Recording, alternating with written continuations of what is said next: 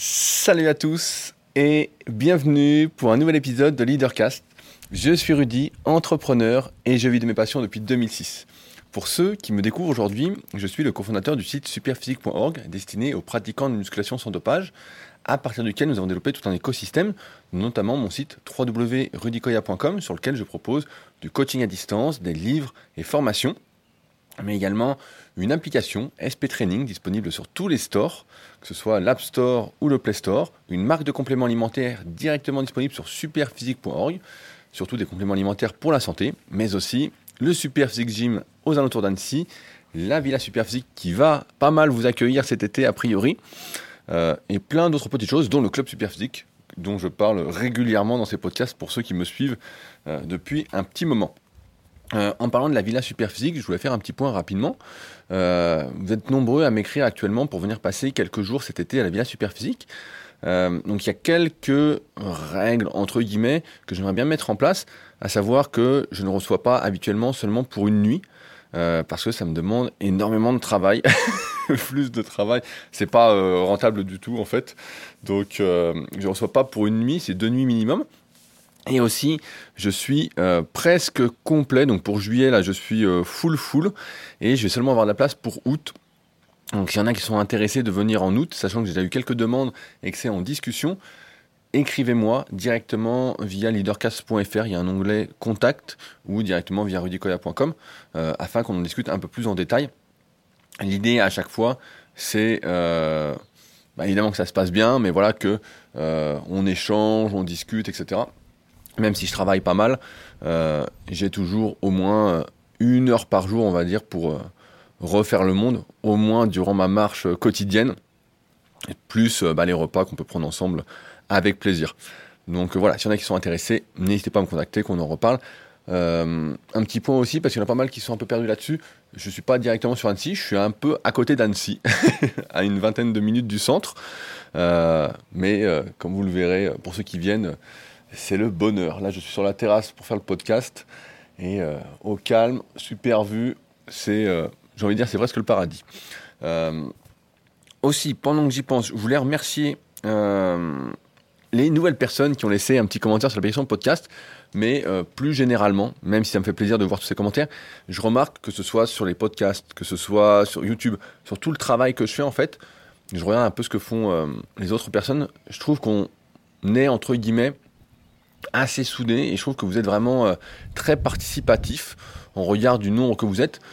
Je vais pas dire que euh, on est une petite audience, mais pas loin. On n'est pas beaucoup. On n'est pas des dizaines de milliers à écouter ce podcast ou euh, des dizaines de milliers vraiment à regarder par exemple mes vidéos sur YouTube. Et pourtant à chaque fois il y a beaucoup plus de commentaires que ceux qui ont parfois dix fois plus d'abonnés. Et donc pour ça je voulais vous remercier. Euh, souvent, on se concentre sur des indicateurs euh, qui sont, par exemple, le nombre d'abonnés, le nombre d'écoutes, des euh, facteurs qui sont certes intéressants, mais qui ne sont pas le plus intéressant. Cette semaine, je suis tombé sur une publication justement sur Instagram qui est intéressante, qui disait mieux vaut 10 personnes engagées que 1000 personnes qui sont là et qui n'en ont rien à foutre.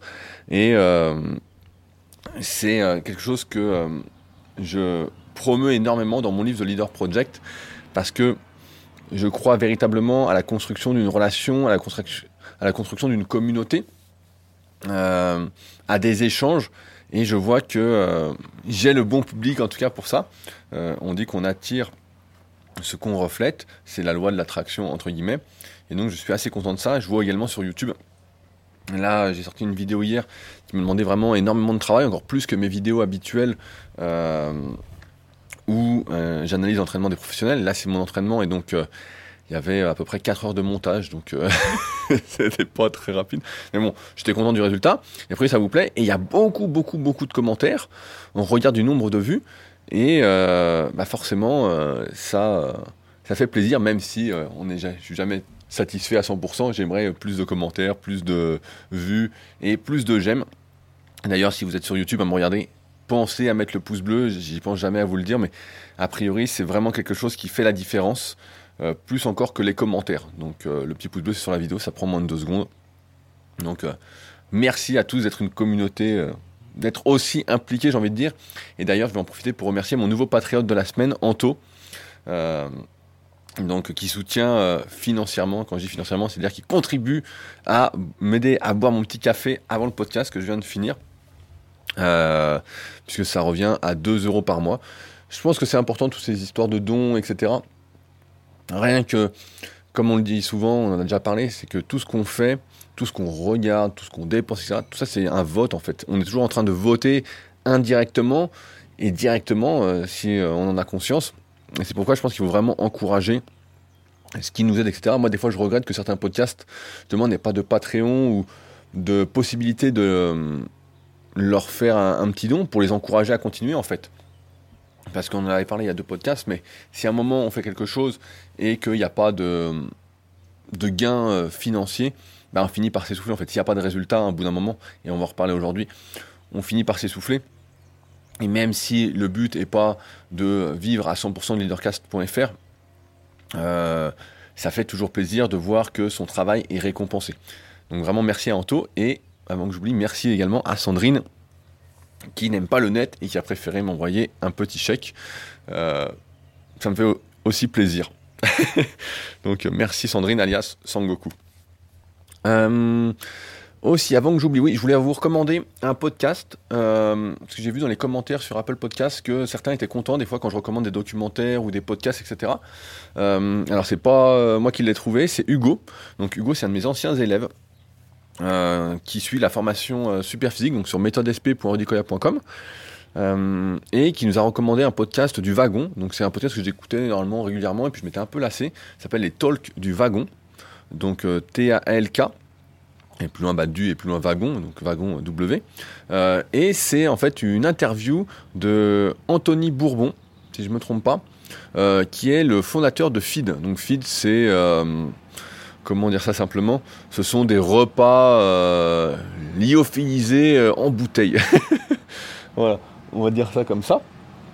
Et donc, je vais pas émettre d'avis positif ou négatif, hein, c'est pas le sujet du podcast. Mais en tout cas, son interview était vraiment, vraiment hyper intéressante. Et euh, c'était vraiment l'application concrète de The Leader Project.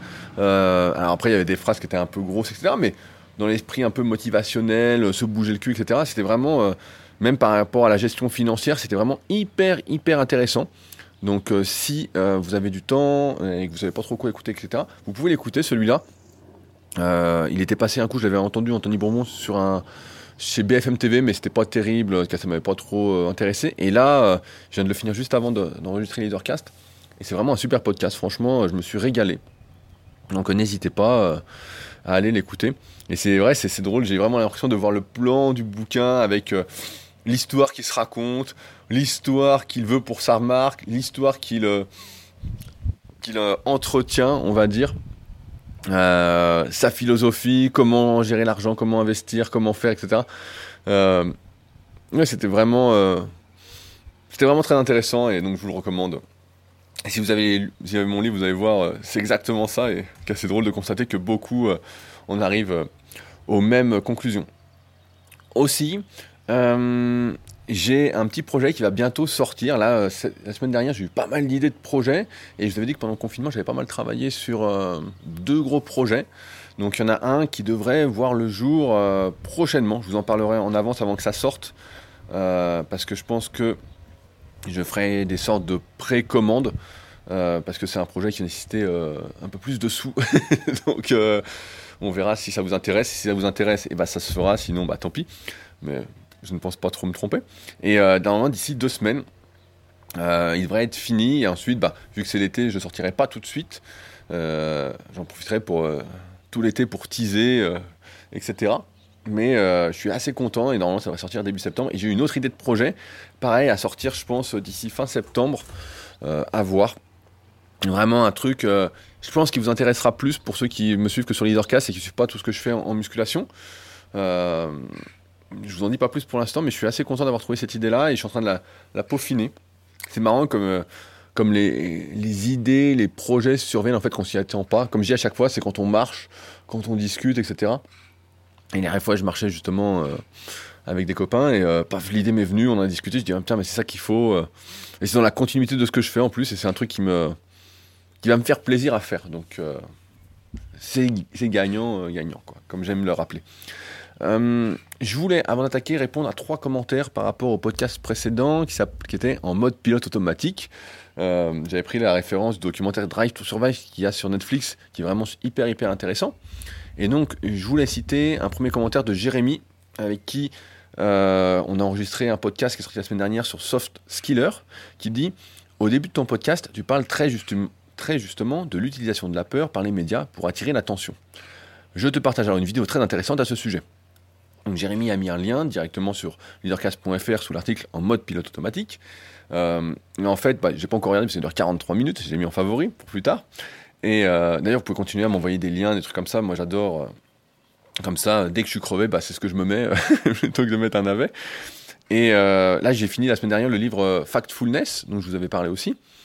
Et euh, bah, effectivement, à chaque fois, on cherche à nous faire peur. C'est dans nos instincts, en quelque sorte, c'est ancré en nous. Et si ça nous fait peur, bah, ça nous alerte plus et on y fait plus attention. Et c'est sûr que tout est fait pour.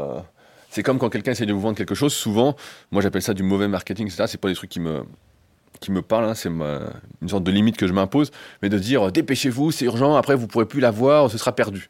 Et là tout de suite c'est l'urgence, la peur de plus la voir, etc. Et donc en théorie ça convertit un peu plus, ça vend un peu plus. Moi c'est des trucs que j'aime pas faire, ça c'est prendre les gens pour des cons, donc euh, très peu pour moi. Je vois vite la supercherie, mais en tout cas oui, on utilise la peur dans tout ce qu'on fait, et c'est pour ça qu'il faut avoir conscience, il faut prendre du recul par rapport à tout ce qu'on voit, tout ce que là dans le livre Factfulness que vous pouvez lire et qui est vraiment euh, intéressant. Euh, on voit bien que tout, ce qu'on nous raconte en fait est complètement faux. Quoi. Les, faits vont à l'inverse des croyances qui sont propagées régulièrement dans les médias. Donc c'est vrai que le monde va en fait de mieux en mieux. et non de pire en pire. Je vous dis pas plus sur le bouquin, mais franchement, super, super bouquin. je voulais réagir à un commentaire de Damien qui m'a d'ailleurs fait un super retour hier sur le livre. Eh ben voilà, j'ai oublié, je l'avais pas noté. Alors est-ce que je vais le retrouver tout de suite? Je le retrouve tout de suite. Alors Damien, qui m'a fait un retour hier et qu'après je vais citer, qui me dit Salut Rudy, je viens de finir ton livre à l'instant. Que dire? Je me suis régalé, je l'ai dévoré en deux jours. De prime abord, le fait qu'il n'y ait pas de numéro de page m'a interloqué, mais c'est vite passé. Alors, petite parenthèse, j'ai pas mis de numéro de page parce que je voulais pas mettre de numéro de page, tout simplement. Euh, la taille des caractères et l'espacement entre les phrases font que le livre se lit très bien, c'est fluide, on ne se sent pas perdu lors de la lecture. Le livre sans la vie, je retrouve clairement tes paroles orales là-dedans, il n'y a pas de chichi, c'est du vrai et c'est ce que j'apprécie. On retrouve beaucoup de concepts que tu partages lors des leadercasts et ça m'a bien régalé. Le fait que tu parles de ta propre expérience est un vrai plus. Je trouve que ça permet au lecteur d'avoir un vrai retour et de pouvoir s'identifier. Le fil conducteur exposé tout au long de la lecture est cohérent et l'on est guidé pas à pas au travers des chapitres. Je recommande ce livre à toutes les personnes qui souhaitent vivre dans leur passion, qui hésitent à se lancer et qui ne savent pas par où commencer. L'ajout de lecture complémentaire est, également une bonne idée, les livres cités sont, étant de vraies pépites. Je compte bien m'en inspirer pour écrire ma propre histoire, tous les jours, une heure à minima. J'ai presque atteint les prérequis évoqués dans le chapitre 13 pour atteindre sa liberté. Merci pour ce contenu de qualité une fois de plus. Donc pour Apple, bah, j'arrête pas d'en parler, mais c'est mon livre Leader Project dont il me reste quelques exemplaires et euh, j'ai pas encore posté les exemplaires qui ont été commandés la semaine dernière, mais euh, je vais y aller normalement euh, d'ici fin de semaine, c'est promis.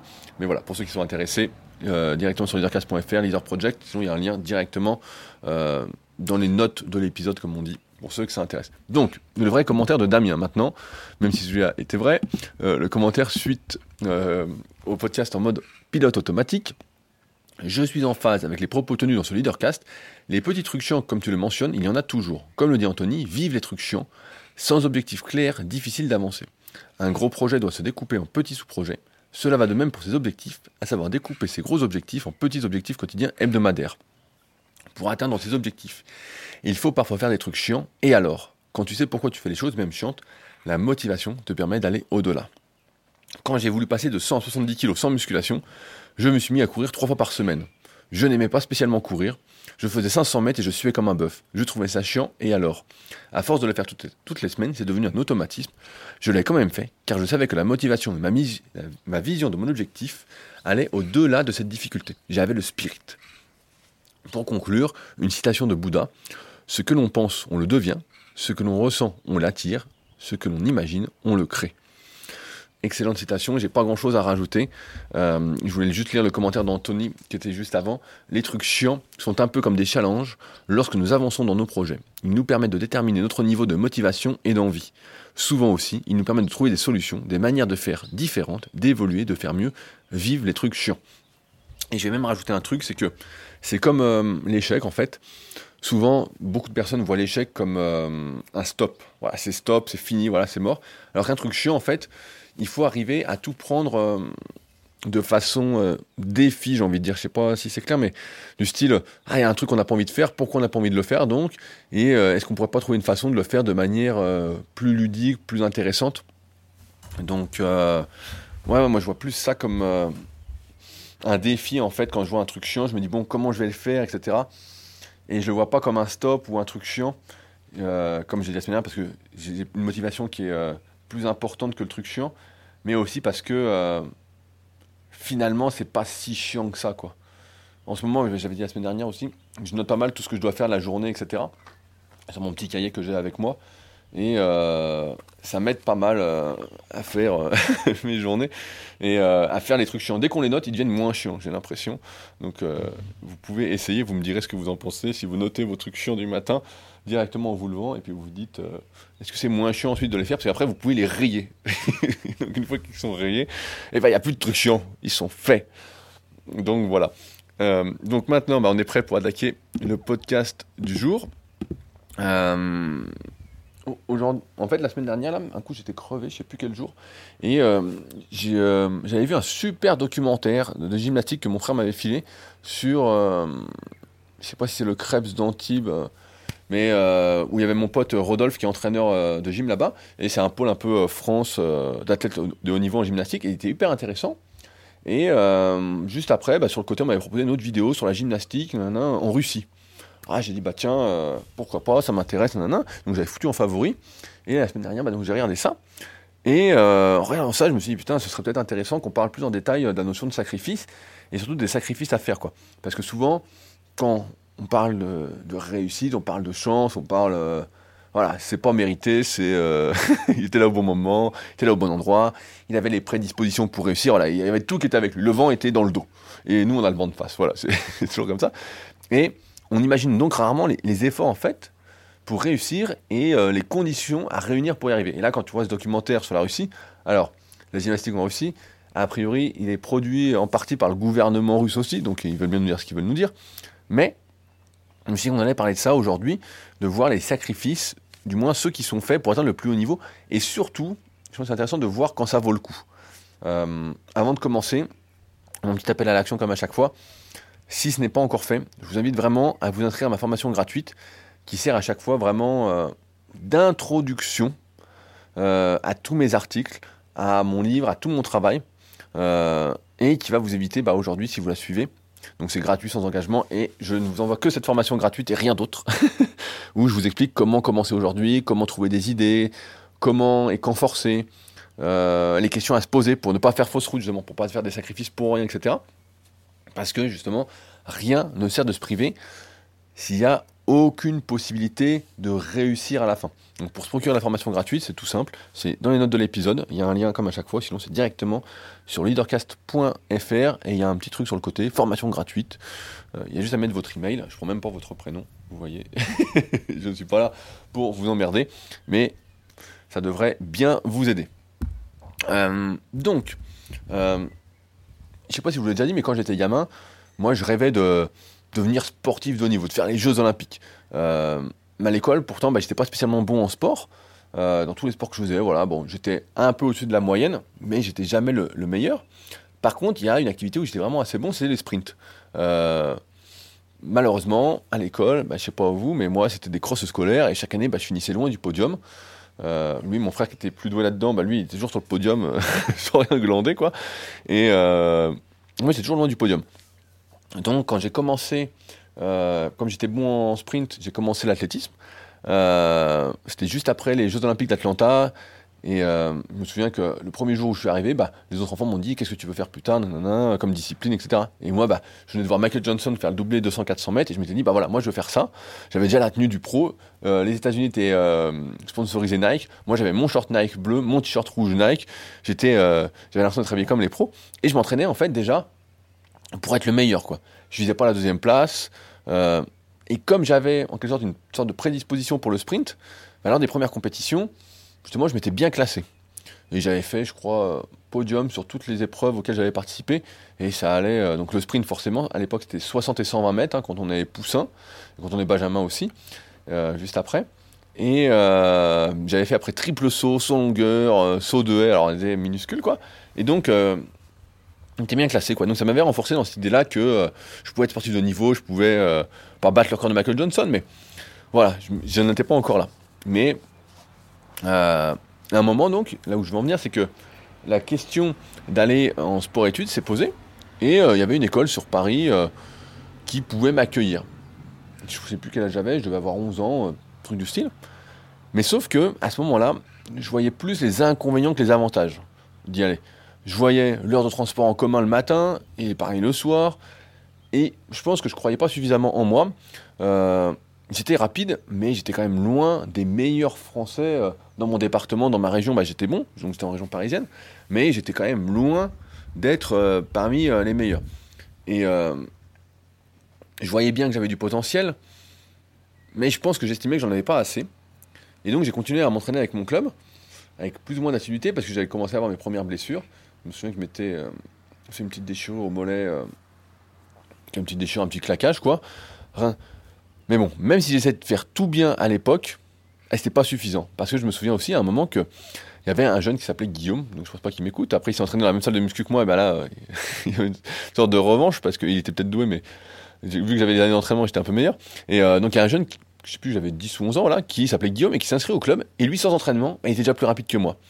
Et le pire, c'est qu'à chaque entraînement, bah, il était flemmard, le gars. Franchement, il s'arrêtait avant la fin. Il arrivait après l'échauffement, les étirements, bah, que dalle. Mais c'était en lui, en fait. Il était rapide, point. Il était glandeur et euh, il, avait, il avait du jus, quoi. Il explosait, quoi. Mais j'avais beau m'entraîner plus, faire les entraînements en entier, me rajouter des séances, etc. Euh, bah, je finissais toujours derrière, quoi. Et ça se jouait pas à grand chose, hein. ça jouait à un dixième sur 60 mètres, ou c'était des trucs euh, un, peu binons, quoi. Mais voilà. par la suite, vu que j'ai vu que bon, bah, le sprint c'était pas ça, je suis passé au demi-fond. Et donc à l'époque, bah, c'était du 1000 mètres, donc un kilomètre. Et là, je me suis découvert une sorte d'autre potentiel. Et j'étais capable en fait de résister, de tenir. C'est un truc euh, dont j'ai déjà parlé aussi dans d'autres podcasts. J'ai ce trait-là de résister, d'être constant, euh, de ne pas lâcher. Et euh, certes, l'entraînement était plus difficile, mais il y avait beaucoup plus de marge de progrès que sur un 60 ou 120 mètres. mais encore une fois, certains allaient vraiment beaucoup, beaucoup plus vite au niveau français. Je crois que j'avais fait quatrième de la région, mais le premier était genre à 15 secondes devant. Quoi. Donc sur un 1000 mètres, 15 secondes, c'est un monde. quoi. C'est un monde. Et puis, j'ai découvert la musculation et là j'ai vite accroché. Je voyais, euh, quand j'avais 14 ans, j'ai vu dès le début que je prenais vite des pectoraux, euh, plus que du reste, que je mettais de plus en plus au développé couché, euh, à tel point qu'à 16 ans, lorsque je me suis inscrit en salle, à ma première compétition, donc moi je m'étais inscrit en salle pour faire des compétitions de développé couché, j'avais cherché sur le net, etc., c'était le début du net, hein, mais on a déjà accès aux informations au début des années 2000, et euh, l'idée, c'était d'arriver et puis de faire le record de France. Et donc, première compétition, je fais le record de France euh, non officiel, parce qu'il peut être battu que lors d'une compétition euh, qui est un championnat de France, et pas dans les compétitions premier pas, débutant, régional, etc. Et donc, j'avais fait, de mémoire, j'avais fait 110. Donc, à, juste avant mes 16 ans, j'avais fait 110. C'est avant mes 16 ans ou après? Après mes 16 ans, je crois, à 16, ans pile, en moins de 82,5 kg à l'époque. Et euh, ça m'avait pas mal encouragé. Et puis là, j'y croyais. Donc euh, un an après, je, m'étais mis euh, entre temps à la force athlétique et puis je donnais champion de France. Alors je voyais que j'étais pas le plus doué, même si j'avais pas encore les notions de morphoanatomie que j'ai expliqué à partir de 2000, 2010, je crois, sur superphysique.org et après en bouquin et en vidéo dans le tome 1 et le tome 2 de la méthode superphysique. Mais je voyais que j'avais du jus, quoi. J'avais le jus que j'avais en athlétisme et j'avais sous les barres. Alors à ce moment-là, bah, j'ai commencé à rêver, j'étais champion de France, je me voyais un peu devenir champion du monde, je voyais les barres à faire. Euh, pour moi, c'était sûr que je les ferais en fait. Et puis, voilà que je me blesse, d'abord un genou, à 17 ans, je me souviens, un genou qui rentre au squat, mais qui devait rentrer depuis un petit moment, et personne ne me l'avait dit. Puis là, je peux plus bouger pendant, un petit moment. Et puis, je m'étais fait un petit claquage au pec. Et là, ben, le rêve était un peu brisé parce que pour le bas du corps, j'ai eu 6 mois d'arrêt, infiltration, etc. On n'a pas opéré, donc c'est le ménisque. Donc j'ai eu du bol d'être encore jeune et que ça se remette. Hein. Depuis, j'ai plus rien. Mais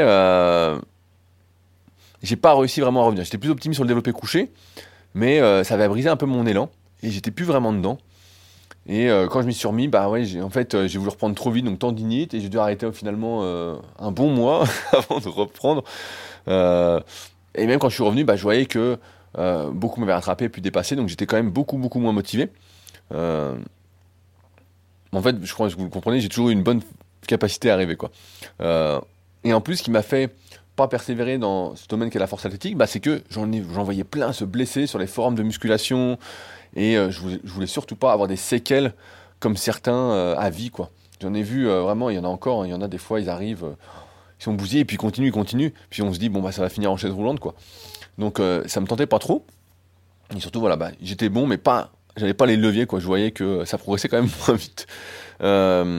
après, je suis plus parti dans une optique bodybuilding la musculation, où j'ai tenté euh, une saison, en fait, pour m'amuser, un peu sans prétention, en 2007, pour voir comment ça se passait euh, concrètement de faire une compétition. Et pareil, je rêvais, je me souviens que euh, à l'époque, j'avais fait un blog sur All Musculation. Il faisait ça à l'époque, Jean, donc un copain qui a un autre site de muscu. Et j'avais mis toute ma préparation, etc. Et moi, je rêvais, en fait, avant la première compétition, je pensais que ce serait organisé comme Monsieur Olympia, donc le championnat du monde professionnel. Et je me dis, j'étais prêt, quoi. Je voulais être et puis j'arrive, puis je vois l'organisation et tout. C'était une petite organisation, bon, c'était sympa, hein, mais euh, on était très très loin de Monsieur Olympia, quoi. très très loin de ce que je voyais dans les vidéos. Et donc, euh, bah, j'ai pas trop rêvé, quoi. Euh, en même temps, ce coup-ci, j'étais quand même plus réaliste, parce que mes connaissances depuis s'étaient améliorées. J'étais dans le milieu de la musculation depuis 6 ans. J'avais déjà commencé à coacher depuis un an. et j'avais bien vu que je serais jamais champion de bodybuilding. j'avais pas le truc, quoi. Là où je souhaite en venir avec toute cette histoire, c'est que ça ne sert à rien de faire des sacrifices si on n'est pas dans son élément. Ça ne sert à rien de forcer le destin quand celui-ci n'est pas le vôtre. On sent quand c'est le sien, quand c'est pas le sien. Et là, ça n'avait pas de sens. En athlétisme, j'ai forcé, forcé, forcé. Et au final, à la fin, je ne pouvais plus courir. Hein. À la fin, j'avais une sorte d'anthésopathie euh, à l'ischio euh, gauche et je pouvais plus sprinter. Euh, en muscu, j'ai voulu forcer, forcer, forcer. Bon, je pense que pas mal de trucs auraient pu m'être évités. Je vais y revenir après. J'avais été bien encadré. Je pense que c'est pour ça qu'au début, quand on débute dans une activité, il faut vraiment être encadré. C'est là que ça sert le plus, par exemple, le coaching, l'entraîneur, etc. Après, ça sert aussi à très haut niveau, hein. mais pour la plupart d'entre nous qui n'atteindront pas le haut niveau, euh, voilà, au début, ça me paraît, ou du moins quand ça fait un ou deux ans, c'est vraiment là que ça sert le plus. Donc tout ça pour dire que se priver, lorsqu'on n'a aucun avenir dans une discipline, c'est quand même perdre son temps. J'ai même envie de dire c'est perdre sa vie. Quand j'étais enfant, mon grand-père me disait qu'on était tous deux dans quelque chose, que le plus dur c'était de le trouver. Et donc je me souviens, il venait me voir euh, courir et tout parce que euh, était aux compétitions et tout. Et euh, bah, j'étais bon, mais j'étais pas assez bon. Et tu vois, il m'avait dit ça et ça m'était resté. Et, et, je vais même rajouter que être doué, ça suffit pas pour réussir. il faut autre chose, d'autres choses pour que les sacrifices passent crème. Vous le savez peut-être pas, mais j'aime bien le rappeler. Au début des années 2000, quand on pratiquait la musculation, on faisait partie d'une bande à part c'était pas une activité populaire. Euh, et quand on avait un physique musclé, qu'on nous demandait quel sport on faisait, on répondait tout sauf la musculation. Euh, j'en ai encore une bonne. Bah, il y a deux semaines, j'étais euh, avec Belette pour faire du kayak. Et j'avais un t-shirt équipe de France, qu'à un moment il est soldé il est déstocké, euh, donc on avait acheté avec un pote pour se marrer. Et j'avais le t-shirt et le mec a cru euh, Ah, vous êtes l'équipe de France de kayak. Enfin bon, tout ça pour dire que même là, mieux vaut dire que tu fais du kayak que de la muscu. Enfin bon, à l'époque, on répondait tout sauf la musculation, donc c'était rugby, c'était natation, c'était ce qu'on voulait. Donc là, on pourrait dire kayak, aviron. Euh. Puis, l'activité musculation s'est démocratisée, vous le voyez, il y a des salles partout, etc.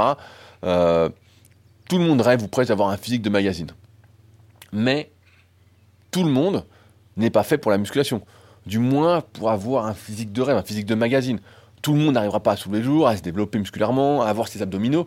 Il y a des gens, oui, on peut voir ses abdominaux, mais ça va demander tellement d'efforts, d'efforts que c'est ingérable. C'est, je vais pas dire que c'est impossible, mais c'est ingérable avec la vie actuelle. Ou alors, il faut se mettre au chômage complet. Pour voir ses abdominaux, ça fait quand même mal au cœur.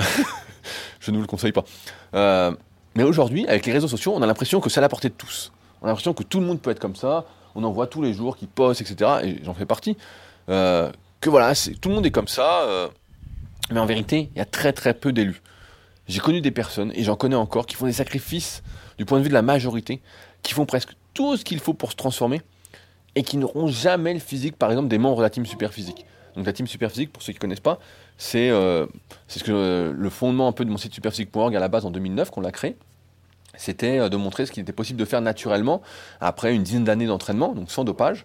Et donc, euh, il y a des photos, et il y a toujours la SP Team aujourd'hui, euh, qui est maintenant un peu différente, parce que la plupart des autres, les premiers membres s'entraînent plus, ou s'entraînent différemment, ou n'ont plus trop envie d'être sur le devant de la scène, ou sont plus tout simplement sur le net. et donc, la plupart n'auront jamais ça. C'est un peu comme la mode de l'entrepreneuriat. Tout le monde n'est pas né pour être entrepreneur. Du moins, euh, dans le premier sens du terme. Moi, je pense que tout le monde peut être leader de sa vie, prendre des décisions, etc. Ça, c'est, ça me paraît primordial, mais tout le monde ne va pas être un leader, va pas être celui qui euh, va mener, j'aime pas ce mot-là, euh, mener, va aider autrui à aller dans le sens, dans le bon sens à ses yeux. encore une fois, le bon sens, c'est propre à chacun, mais tout ça pour dire encore une fois qu'il y a plein de personnes qui font des sacrifices, qui vont à l'encontre un peu de leur nature en vain. Parce que même si la persévérance, en théorie, finit par récompenser tout le monde, à différents niveaux certes, ils n'ont pas ce petit truc en plus qui fait la différence. Ils n'ont pas ce petit truc. Tous ceux qui m'ont connu dans mes jeunes années savaient que j'allais réussir. Dans ce que j'entreprenais, tout comme je vois aujourd'hui, qui a la fibre, j'aime bien dire la fibre, euh, qui a le truc, le spirit, ou qui ne l'a pas, quand il s'agit de musculation, quand il s'agit d'entrepreneuriat, il suffit de parler avec quelqu'un et on sent tout de suite si ça va le faire ou pas. Euh, parfois, je vois, ben, en muscu, on parle beaucoup parce que c'est vraiment mon domaine, mais parfois, je vois des acharnés, des passionnés de musculation derrière un écran. Et lorsque je les vois s'entraîner, c'est comme s'il y avait deux personnes différentes en fait. Ils ont tout le truc, mais ils ont pas le. Il leur manque un truc, quoi. Il leur manque le, le truc qui fait que. Et qui s'achète pas en fait, qui se développe pas, qui fait qu'on a ou qu'on n'a pas, quoi. Quand on fait des sacrifices et que rien ne se passe, ou presque, ben, on doit comprendre qu'on fait fausse route en fait. Car il n'y a rien de plus frustrant que ne pas avoir de résultats on regarde des efforts qu'on fait, comme on en parlait il y a 2-3 podcasts. Pour réussir, certes, il faut faire des sacrifices, mais il faut réunir certains facteurs pour que ces sacrifices aient une sorte d'intérêt, entre guillemets. On sait, la réussite est multifactorielle. je pense qu'il y a quatre choses à réunir pour que les sacrifices prennent euh, sens. Premièrement, je pense que quelle que soit l'activité, il faut commencer le plus tôt possible. Euh, je cite souvent le livre Pourquoi eux, les secrets d'une ascension, qui est vraiment un très très bon livre que je vous recommande de lire. Et dedans, il parle d'avoir posé toutes les bases avant 25 ans. Si on parle de sport, j'oserais dire là, en voyant ces documentaires de gymnastique, que si on n'a pas commencé à 5 ans ou moins, c'est déjà mort. C'est déjà mort et que rien ne sert à de faire des sacrifices, comme euh, certaines filles de l'équipe de Russie là, qui pendant une semaine peuvent euh, ne rien manger et ne boire que de l'eau. Et matin, midi, soir, il y en a qui racontent ça dans le documentaire. Euh, que de l'eau, de l'eau, de l'eau, de l'eau, parce qu'elle n'était pas au poids. Euh, personnellement, je pense que si j'avais pas commencé la musculation à 14 ans, bah, je me serais jamais développé autant. Et je le vois bien avec mes élèves qui commencent à 25, à 35, à 40 ans, qui n'ont pas d'antécédents sportifs, qui n'ont pas vraiment de faire sport avant, pas de muscu, rien, où l'évolution se fait quand même beaucoup plus difficilement. Même si jamais trop tard pour progresser, mais tout le monde ne va pas arriver au, au top du top. Donc dans ce cas-là, déjà, si on n'a pas commencé tôt, les sacrifices euh, ont un peu moins de sens pour moi. Deuxième, Deuxièmement, il faut avoir le bon entourage, le bon environnement, ce qui signifie avoir le bon entraîneur, le bon mentor, entre guillemets, ou les bons entraîneurs, les bons mentors, et, j'ai envie de dire, les bons camarades d'entraînement, de travail, le bon cercle d'amis, etc. Je pense que quand j'étais gamin, ce qui m'a manqué en athlétisme, comme en muscu à mes débuts, ce qui m'aurait évité des blessures, c'est d'avoir un bon entraîneur. En même temps, il est quand même assez difficile de me faire entendre raison, et encore plus quand j'étais adolescent, donc, euh, mais je pense que ça m'aurait vraiment aidé. Je suis aussi persuadé qu'il faut des partenaires d'entraînement pour se tirer vers le haut, ou des partenaires de travail, ou des, des potes qui font euh, la même chose, qui essayent de grimper, qui montent leur entreprise, par exemple, si vous êtes entrepreneur, et qui veulent qu'on faim, qui veulent réussir, etc. Euh, parce que si on, si on fait seul dans son coin, sans interaction avec autrui, bah, c'est très très difficile de s'élever jusqu'en haut, quoi. J'y crois pas du tout. Je le vois euh, en kayak là-bas en ce moment, parce qu'on s'entraîne à 3-4 maintenant, tous les week-ends. Et euh, on est tous à peu près du même niveau, et on voit qu'on tire la bourre gentiment à chaque séance, et on voit qu'on progresse quand même beaucoup, beaucoup plus rapidement. On fait des trucs qu'on n'aurait pas fait quand on n'était que deux ou si on s'entraînait tout seul, encore pire, quoi. Euh, je me souviens aussi que mon pote Brice en force athlétique, Brice, si tu m'écoutes, euh, il avait fait d'énormes progrès en changeant de salle à l'époque. Il, était le plus fort à la salle où on s'entraînait. En force athlétique, il avait été champion de France aussi. Et il a changé de salle. Et il, est arrivé dans une salle où il était presque le plus mauvais, entre guillemets. C'est pas le plus mauvais, mais il était loin des meilleurs. Et euh, il n'a pas eu d'autre choix en fait que de s'élever. Vraiment, euh, d'un coup, euh, il a vraiment, vraiment énormément progressé. Et ça, c'est pareil, quel que soit le domaine. Si on n'a pas le bon entourage, le bon environnement, les bons potes, etc., c'est mort. Aujourd'hui, ça peut être difficile. Bah, là, on sort du confinement, entre guillemets. Il faut encore foutre des masques partout. tout n'est pas encore ouvert. c'est encore une sorte de sketch. Et c'est pour ça que je pense que écouter des podcasts, comme je vous ai recommandé tout à l'heure, c'est une bonne idée pour l'entourage, pour l'environnement. Comme je vous le dis, moi, je le fais tous les matins quand je prends mon petit déjeuner. Quand je mange le midi aussi, si je suis tout seul, podcast. Euh, quand je marche des fois, podcast. Vraiment, euh, je pense que c'est hyper important de cultiver son propre environnement et se construire ce truc. C'est pareil euh, sur votre bureau ou quand vous écrivez un article, etc. Il faut se construire un environnement qui fait que ça pousse vers le haut. Et c'est pour ça aussi que, comme je disais en introduction du podcast, je suis vraiment content que vous soyez très participatif parce que ça tire vers le haut en fait. On se tire ensemble vers le haut et tout seul, bah, euh, je peux tirer que moi. et si on est ensemble, bah, on va quand même beaucoup plus haut quoi. Euh, dans le sens où si on force seul, bah, je pense qu'on finit par épuiser toutes ses ressources au lieu de les voir se multiplier si on échange, si on a le bon environnement, tout ça, etc. Euh, et comme disait Gaël, un petit bonheur en appelle un autre, c'est un peu comme ça quoi que ça se passe. troisièmement, il faut que les conditions soient réunies pour qu'agir soit facile. Euh, si par exemple j'étais obligé d'aller dans un studio d'enregistrement pour faire le podcast, qui était à 45 minutes de chez moi, bah c'est sûr que ce serait beaucoup plus difficile et que euh, j'en ferais peut-être moins. Ça me saoulerait un petit peu, je dirais, euh, c'est le bordel quoi. le kayak, c'est un bon exemple aussi que c'est la merde. C'est une activité qui est hyper difficile à pratiquer parce que, un, d'une part, il y a très peu de clubs. Quand il y a des clubs, bah, pour les seniors, comme on n'a pas commencé tôt, euh, ça les intéresse pas spécialement parce qu'il y a tout à faire, etc. Donc il y a très peu d'encadrement, c'est pas un sport où il y a beaucoup d'argent. Et le matériel coûte hors de prix. Euh, pour donner un ordre d'idée, un kayak neuf hier je regardais, un truc top du top c'est 4000 euh, euros.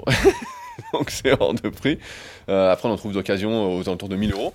Mais voilà, c'est déjà pas donné. Et puis bon, les paillettes, tous les trucs, etc. Enfin bon, ça monte vite quoi. Donc c'est pas du tout facile quoi. Il faut donc, si on veut vraiment pratiquer, être proche d'un club ou avoir son propre matériel, tout en n'étant pas trop loin. Il y a un troisième facteur, euh, d'un lac qui est calme, donc sans vagues, sans bateau, etc., pour pouvoir pratiquer et s'entraîner. Euh, ça, c'est ce qui explique que bah, il y a des activités comme ça qui se développeront jamais parce qu'elles sont trop peu accessibles. À l'inverse d'autres, comme euh, la force athlétique, dont je parlais tout à l'heure, qui est une discipline qu'on peut apparenter à l'haltérophilie, sauf que c'est sur d'autres mouvements, dont le niveau a explosé ces dernières années, notamment chez les jeunes, parce que ça nécessite très peu de matériel, c'est pas très coûteux, il faut juste une barre, un banc, des poids, en gros, il faut que ça et un repose-barre.